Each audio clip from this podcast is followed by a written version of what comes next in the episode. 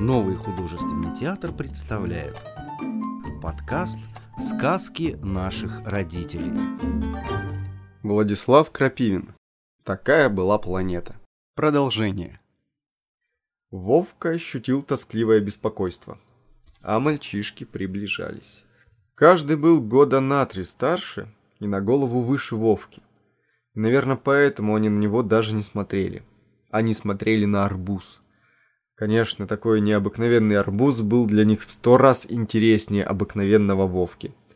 Но это как раз и плохо. Ради такого интереса они могли сделать с арбузом что угодно.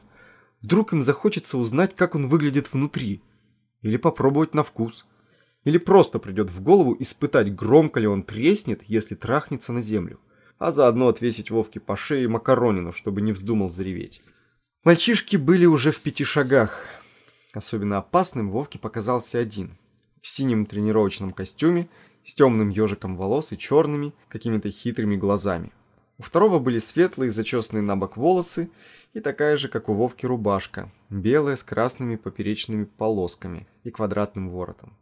Эта рубашка почему-то слегка успокаивала Вовку, но все-таки он ждал мальчишек с большой тревогой.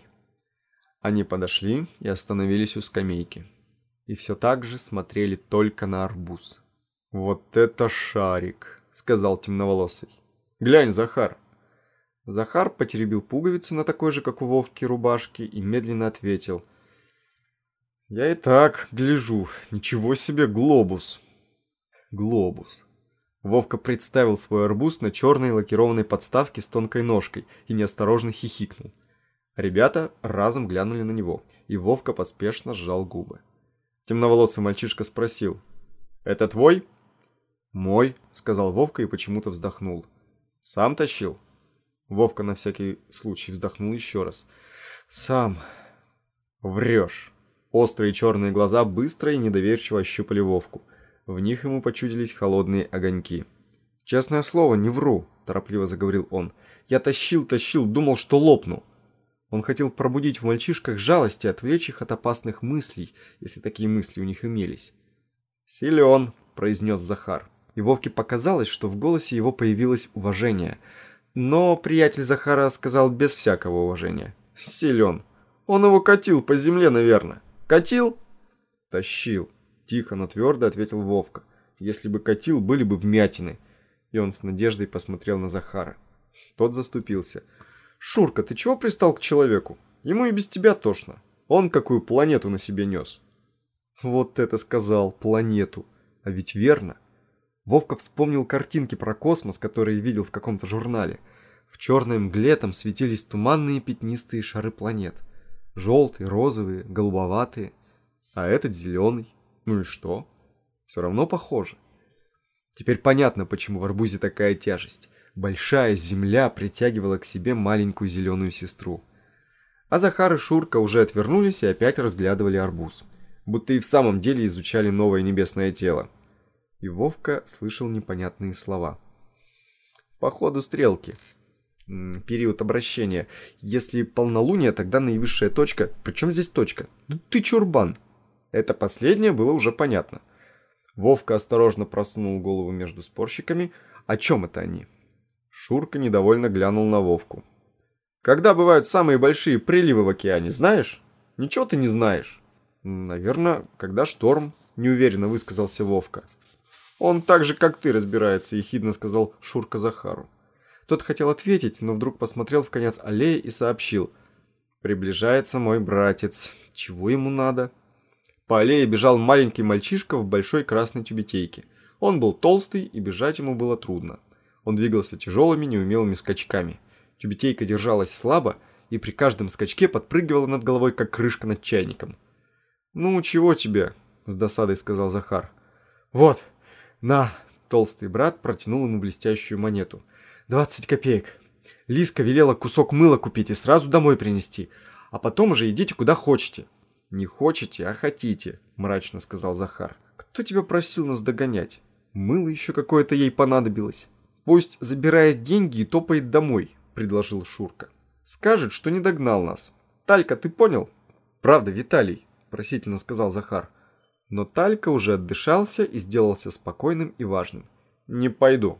Она меня отлупит, объяснил он и решил, что с этим вопросом покончено. Вытянул из кармана желтое, как луна, яблоко и поднес ко рту. Но не откусил. Увидел арбуз. «Это что?» – спросил он. «Это арбуз», – сдержанно ответил Захар. «По-моему, ты не слепой». Талька глянул на Вовку. «А это?» «Это хозяин арбуза», – сказал Шурка. «Будем есть?» – деловито поинтересовался Талька. «Хозяина или арбуз?» – спросил Шурка. «Хватит вам», – вмешался Захар. «Талька, дай яблоко». «Зачем?» «Дай сюда яблоко!» – железным голосом повторил Захар. Талька вздохнул и дал. «Вот теперь смотри, Шурка, это луна!» Захар поднял яблоко над арбузом. «Видишь, во время новолуния она стоит на одной линии с солнцем, и вся вода в океане начинает притягиваться». «Затмение получилось», – вдруг сказал Талька и ткнул пальцем в круглую тень яблока на арбузе. Шурик удивился. «Смотри-ка, правда». Вовка тоже удивился – он сам совсем недавно узнал, как и от чего случаются солнечные затмения, и гордился этим знанием. А толстый Талька, который, наверное, еще и в школу не ходил, знает про затмения не хуже Вовки. «Хорошая планета», — серьезно сказал Талька. «Вот леса». Он провел пальцем по темно-зеленым полоскам.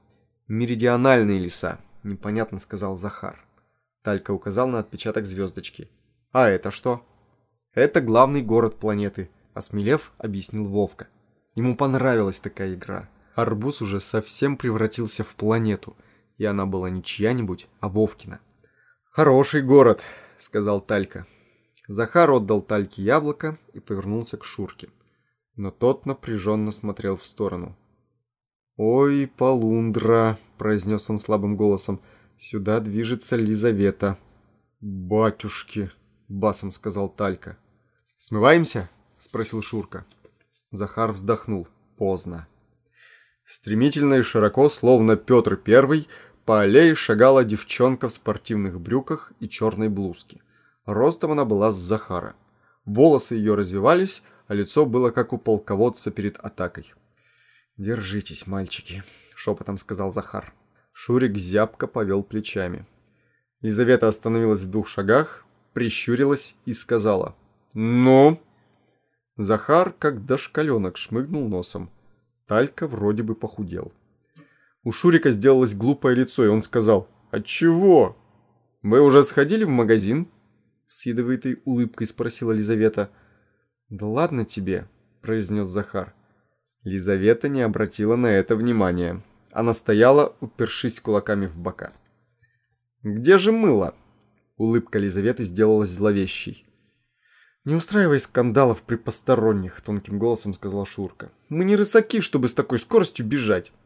«Вы не рысаки. Вы ослы», — ласково сказала Елизавета. «Вы бараны». Голос ее стал громче. «Столбы! Чугунные тумбы! Вросли в землю, как пни, а у меня стиральная машина рычит на холостом ходу, и вода остывает. Я так и знала, что вы где-нибудь застрянете. Я вам это припомню. Тебе, Сережка, особенно припомню». Она в упор уставилась на Захара. «Почему же сережка?» – машинально подумал Вовка. На Лизавету он смотрел с опаской и чувствовал себя неуютно. «Обеда ты сегодня не увидишь!» – пообещала Лизавета Захару. «Так и знай. Будешь голодным сидеть, пока мама не придет. Тальку накормлю, а тебе во!» И она показала крепкий кулак. «Это его сестра. Все сестры одинаковы», – подумал Вовка и сказал. «Они не виноваты. Они помогали мне тащить арбуз». И как это ему пришло в голову? Зачем? Вовка не знал. Язык будто сам сработал. Все сразу повернулись к нему. Захар и Шурка уставились с удивлением, Талька заморгал, а Лизавета глянула подозрительно. «Врешь, по-моему». «Я? Я никогда не вру», — с беспримерным нахальством заявил Вовка. «Думаешь, я один тащил такую глыбу? Ну-ка подними!» Черных Шуркиных глазах опять заплясали искры. «Мы, конечно, могли и не тащить», — небрежно сказал он. «Только это было бы свинство. Все-таки раз человек просит». Захар смотрел на Вовку с молчаливой благодарностью. Шурик вдохновенно врал. «Мы тащили, тащили, а потом решили посоветоваться, кому тащить дальше, а кому бежать в магазин за мылом. А тут как раз Талька и говорит, у, какая планета. Мы смотрим, правда похоже. Ну, начали разглядывать и немножко задержались. «Задержались», — хмуро передразнила Елизавета. Однако было уже видно, что без обеда Захар не останется. Он тоже это почувствовал и решил вступить в разговор. «Понимаешь, мы тут про приливы вспомнили. Помнишь книжку «Тайны океана»? Ну вот, вспомнили и стали разбирать, будто на глобусе. Это же нам пригодится. Арбуз совсем как планета». Лизавета остановилась перед арбуза. «Приливы», — медленно сказала она. Лицо ее было уже не сердитым.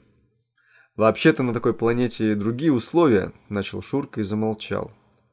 Лизавета долго ничего не говорила, только щурилась и внимательно глядела на арбуз. А потом тихонько сказала, будто у самой себя спрашивала. «А бывают такие планеты? Зеленые?» «Не знаю», — подумал Вовка. И вдруг представил себе сказку. Это было как сон, который он увидел, даже не закрывая глаз. В очень черном небе светила яблочная луна, и серебристо сверкали звезды, похожие на жестяные пробки от бутылок. Свет их запутывался в тонких, как папиросная бумага, маленьких облаках. И под этой луной, под этими звездами и облаками медленно поворачивался громадный шар зеленой планеты. Шар с темными линиями лесов, блестящими пятнами морей и желто-серой пустыней у Северного полюса. По пустыне, звякая бубенцами, тянулся караван зеленых верблюдов, и длинные черные тени их торжественно шагали рядом в песке. Погонщики в халатах и тюрбанах салатного цвета медленно качались на горбах и в полудреме клевали носами, похожими на прощеватые огурцы. В пустыне не росло ничего, кроме кактусов. Это были зеленые шары и колбасы с длинными колючками – от одного кактуса к другому перебежками крался за караваном светло-зеленый с темными полосками тигр. Колючки царапали его пыльную шкуру, и тигр мяукал жалобно и сердито, как голодный кот. Пустыня кончалась на берегу океана, где волны, прозрачные и темные, как бутылочное стекло, лизали с ворчанием глыбы малахита. Вдали от опасных береговых скал прыгали на волнах пузатые корабли, похожие на выдолбленные половинки громадных арбузов – у кораблей были паруса в светлую и темно-зеленую клетку. Отчаянные капитаны, позеленев от натуги, кричали в рупоры непонятные команды. Они плыли открывать неведомые земли.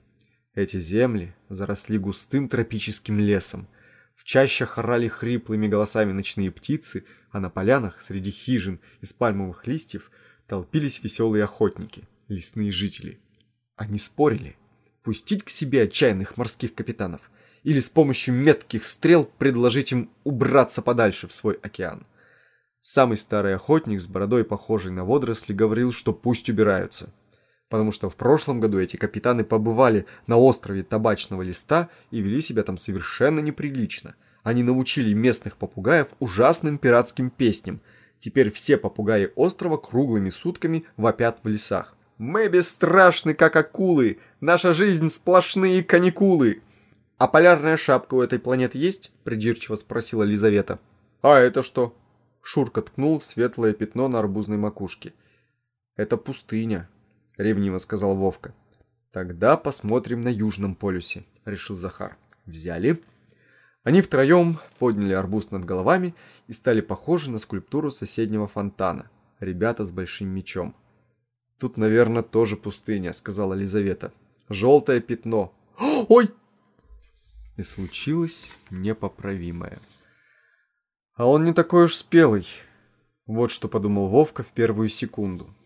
И лишь после этого испугался. Куски арбуза были розовато-красными. Белые и темно-коричневые семечки блестели в них рядами, словно кнопки нового баяна. Ветер заботливо относил в сторону облако пыли, поднявшееся от удара. «Все», — сказал Шурка. Вовка стоял, и ничего не говорил. Двигаться и говорить было бесполезно. Большая Земля все-таки притянула маленькую зеленую планету. А когда планеты сталкиваются, обязательно бывает катастрофа. «Что же теперь делать?» – думал он. «Что же теперь делать? Что же теперь?» «Здорово попадет», – шепотом спросил Шурка. «Наверно», – откликнулся Вовка. «Такая была планета», – тихо сказал Талька. И вдруг Вовка понял, что не боится. Ему было просто очень жаль арбуза. Не арбуза, а планеты. Жаль зеленой сказки, которая разбилась. И больше всего было жаль, что вот сейчас эти мальчишки Елизавета уйдут, и он потащится домой один. Дома ему, конечно, влетит, но не в этом дело. Была сказка, была игра, были ребята уже немножко знакомые. Было хорошо. А сейчас стало плохо. «Такая хорошая была планета», — снова сказал Талька. «Перестань хныкать», — приказала Елизавета. И спросила у Вовки. «Сколько он стоит?» «Рубль восемьдесят». «А у нас только двадцать копеек», — уныло сказал Шурка. Вовка покачал головой. «Второй покупать нельзя. Все равно она догадается. По сдаче догадается. Таких больших арбузов больше нет, а если маленький купить, значит, должно денег больше остаться. А у меня мало». «Кто это она?» – спросила Елизавета. «Ну, сестра, старшая». «Все сестры такие», – мрачно сказал Захар.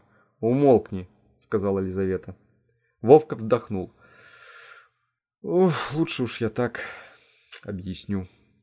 Елизавета молчала. «Он ведь сам тащил этот арбуз, без нас», — сказал Шурка. Елизавета все равно молчала. «Слушайте, Захаровы», — начал Шурка, — Давайте дотащим до его дома все эти куски. Скажем, нарочно разбили, чтобы легче нести было. Значит, у них такая фамилия, подумал Вовка. Захар – это Сережка Захаров. Понесем, настаивал Шурка. Не городи ерунду, поморщилась Лизавета. Вовка понял, что надо что-то сказать. Чепуха. Не стоит переживать. Это получилось у него довольно храбро. Еще он добавил. Мне даже лучше не тащить такую тяжесть. «Ненормальный», — возмутилась Лизавета. «Неужели бы мы дали тебе одному нести?» Вовке показалось, будто теплая волна прошла по нему. И захотелось сделать что-нибудь хорошее для этой грозной девчонки и для этих ребят. Но ничего хорошего он сделать не мог и только сказал «Давайте съедим планету».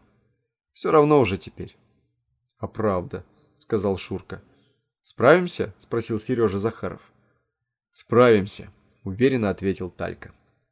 Это было нелегкое дело, съесть такой арбуз. Нужно было время и терпение. Они в пятером сидели на скамейке и по уши вгрызались в мягкие красные куски. Семечки прилипали к щекам и подбородку. «Ты где живешь?» – спросил Сережка. Вовка, не переставая жевать, объяснил. «Это же рядом с нами», – заметила Лизавета. «Всего через дом». «Приходи», – сказал Шурка. Мы в царя гороха играть будем. Умеешь? Ну как он может уметь, вмешался Сережка. Я объяснил. Мы сами эту игру придумали. Вроде лапты, только с тремя мячиками. Мы тебя на левый край поставим. Лизавета подняла голову. На ушах, как клипсы, висели прилипшие семечки. «На левом крае у нас Павлик Сенцов играет», — сказала она. «Куда же его девать?» «А в запасные», — объяснил Шурка. «Он же слабак. Думаешь, он поднял бы такой арбуз?» «Лопнул бы», — откликнулся Сережка. Шурка вытер рукавом подбородок, посмотрел на всех по очереди и осторожно спросил. «А насчет ПС? Сказать? Ведь из-за нее же все». «Можно», — решил Сережка и повернул к Вовке мокрое лицо. «Мы электростанцию делаем, которая от морских приливов работает. Ну, пока модель в ванне. Уже 10 дней возимся. Приходи, увидишь». Вовке стало весело. «Я приду», — пообещал он. «Обязательно». Сегодня меня, наверное, не выпустят, а завтра приду. А то у нас во дворе даже ребят нет, только мелкота всякая. Есть еще одна девчонка, да она какая-то... не поймешь. Вовка пошел во двор и сразу отыскал взглядом свое окно. Он подумал, что, может быть, увидит в окне сестру, и та его сразу спросит. «Ты где это бродяжничал столько времени? Где арбуз?» И тогда Вовка отсюда издалека объяснил бы ей все. Издалека такие вещи объяснять гораздо лучше. Но окно было закрыто, и отражалось синее блестящее небо. Вовка тихонько вздохнул. И, наверное, от этого вздоха проснулся и зашелестел клен. Сверху снова сорвался светлый пятипалый лист и снова упал на Вовки на плечо. Как будто дерево хотело утешить мальчика и положило ему на плечо легкую ладонь. «Такая хорошая была планета», — доверительно сказал Вовка Клену. Тот сочувственно закивал ветвями. «Ладно, ничего», — сказал Вовка. Он посмотрел на свой подъезд и тогда увидел девчонку. Она сидела на корточках недалеко от крыльца и опять что-то рисовала на асфальте. Видимо, новый Вовкин портрет. Ведь она ничего не знала. Она думала, что Вовка сейчас такой же, как вчера, такой же, как утром. А он уже понимал, почему бывают приливы и отливы. Он умел устраивать солнечные затмения. Он пережил гибель зеленой планеты, и стоило ли после этого думать о глупой девчонке с ее дурацкими рисунками? Такая была планета. Негромко и с чувством повторил Вовка. Потом он затолкал кулаки в тесные кармашки штанов и зашагал к подъезду. До девчонки оставалось шагов десять. Тогда она быстро поднялась и повернулась навстречу Вовке. Пальцы опущенных рук сжались в твердые кулачки. Глаза тихо сузились и сделались, как два тонких золотых полумесяца. «Только подойди», — негромко сказала она. Вовка шел. Девчонка мотнула головой, убирая с лба длинные пряди. «Только подойди», — повторила она напружиненным голосом. Вовка шел. Кеды два меча медленно ступали по серому асфальту. Было в этой мягкой неторопливости что-то непонятное и тревожное. Острые кулачки девчонки дрогнули, глаза стали широкими. «Подойди только!» — сказала она громко и растерянно. И поняла, что он подойдет, и что лучше ей не ждать, когда он подойдет. Она отскочила, отбежала в сторону. Хотела крикнуть Вовке что-нибудь обидное. Хотела и не смогла. Кончилась ее власть, рухнуло ее могущество. Теперь не от нее, от Вовки зависело то, о чем она тихонечко мечтала. Чтобы перестать быть врагами и чтобы вместе рисовать на асфальте не страшных уродов, а удивительных и веселых зверей. Она смотрела на Вовку удивленно и грустно, а он прошел и не взглянул на нее, и растоптал ее рисунок. Она тихонько пошла следом и остановилась в подъезде. Вовка медленно поднимался по лестнице. Он шел навстречу неприятностям и невзгодам. Но он не боялся. Он шел печальный и гордый. А внизу, прислонившись к косяку, стояла девчонка, тоже печальная, и слушала, как затихают Вовкины шаги. Но, наверное, оба они немного притворялись. Чуть-чуть. Грусть их не была такой уж сильной, потому что пробивались сквозь нее светлые пятнышки, похожие на круглые чешуйки солнца. Другие выпуски подкаста ищите в популярных библиотеках подкастов по поисковому запросу «Сказки на день», а также в социальных сетях в группах нового художественного театра, где найдете еще много чего интересного.